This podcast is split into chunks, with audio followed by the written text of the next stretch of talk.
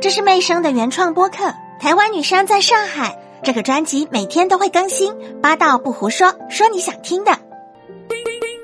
最近轻食餐厅到底营不营养、健不健康、干不干净？这个话题正在热议。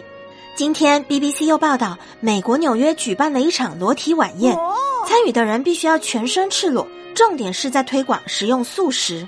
活动的创始人说，这场晚宴的目的是要帮助人们用最纯净、最真实的自我来建立联系。要不要吃素跟要不要穿衣服中间到底有没有一定的因果关系呢？其实，在世界各地有好多家裸体餐厅。法国巴黎的十二区有一间裸体餐厅，这个餐厅可以容纳四十位客人，每个人的最低消费是三十欧元，大概差不多两百三十人民币左右。进到用餐区前，客人必须要全部脱光才能够入座。日本跟伦敦也都有裸体餐厅。伦敦的这间裸体餐厅叫榜亚迪，它在伦敦的东南部，开幕只有三个月，预定人数就已经超过四万六千人。餐厅的主厨说，他开这样的餐厅是因为通过裸体不穿衣服，可以让大家去用餐的时候更专注于自己的食物。嗯，你们觉得可能吗？美国纽约曼哈顿的一家裸体餐厅呢，居然是有一位六十五岁退休的高中英文老师开的哦。这家餐厅其实挺高档的。一进门就要开始脱外衣、帽子、手套、领带、围巾。餐厅里面有空调，温度还挺舒服的。大家虽然没有穿衣服，不过戴着项链、耳环，有的人还穿着鞋子。这里用餐椅子上会给你垫一条毛巾。还有一个比较特别的规定，就是女性要带上丝巾。为什么要带上丝巾呢？为了跟男性有所区别。这里头有很多争议啊。第一个是要不要吃素食，第二个是吃不吃素食跟穿不穿衣服真的有相关吗？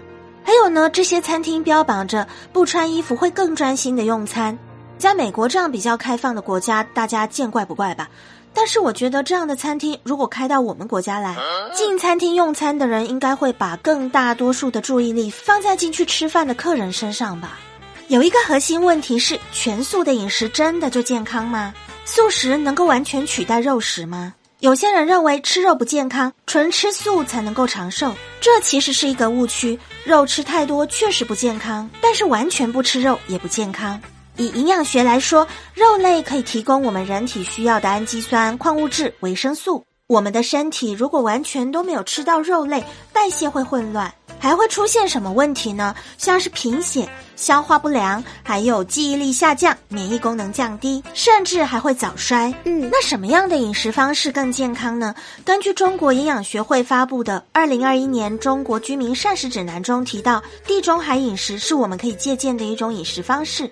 你有听说过地中海饮食吗？它的饮食特点就是调味不是很浓烈，尽可能吃进去比较多样的食物，多半都是比较清淡的，加工简单一些。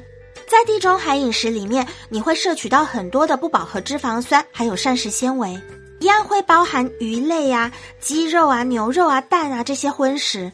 其实我们中国人的人均蔬菜摄入量已经是排名世界第一哦，可见我们在平时的饮食当中，其实就已经在吃素了。嗯，在对比各国人民的一个寿命，前几名是日本、瑞士、新加坡、澳大利亚、西班牙还有冰岛，这些国家都没有一个是吃素的，会吃比较多的海鲜呐，鱼呀、虾啊这些。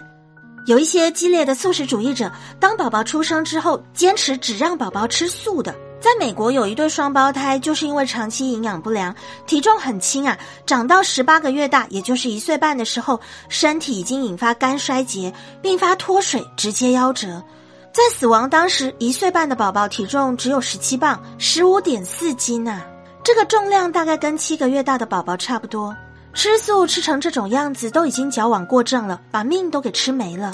我们在调整自己的饮食习惯。这个蔬菜啊跟肉类的比例的时候，还是要理性一点。有些明星鼓吹吃素，其实是为了流量密码。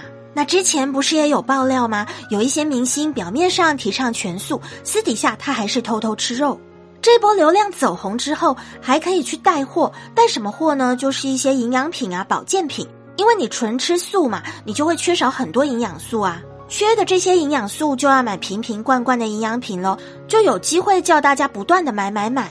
所以这个呢，是我们老百姓需要自己考量的。到底怎么样的方式对身体最自然、最健康？说不要顿顿吃肉，这个我觉得是很理性的。或者在一个月当中呢，选几天不要吃肉，纯吃素，但完全不吃肉，连肉蛋奶都不碰，这个是营养师都不建议的。嗯，话说回来哦，今天这个热点，裸体的晚宴，参加的人要全身赤裸，为了吃素，它到底是属于实质意义还是噱头呢？你觉得呢？我们评论区见。我会用心回复每一个用心的评论，欢迎你投月票支持我。精彩的下一集马上就开始喽！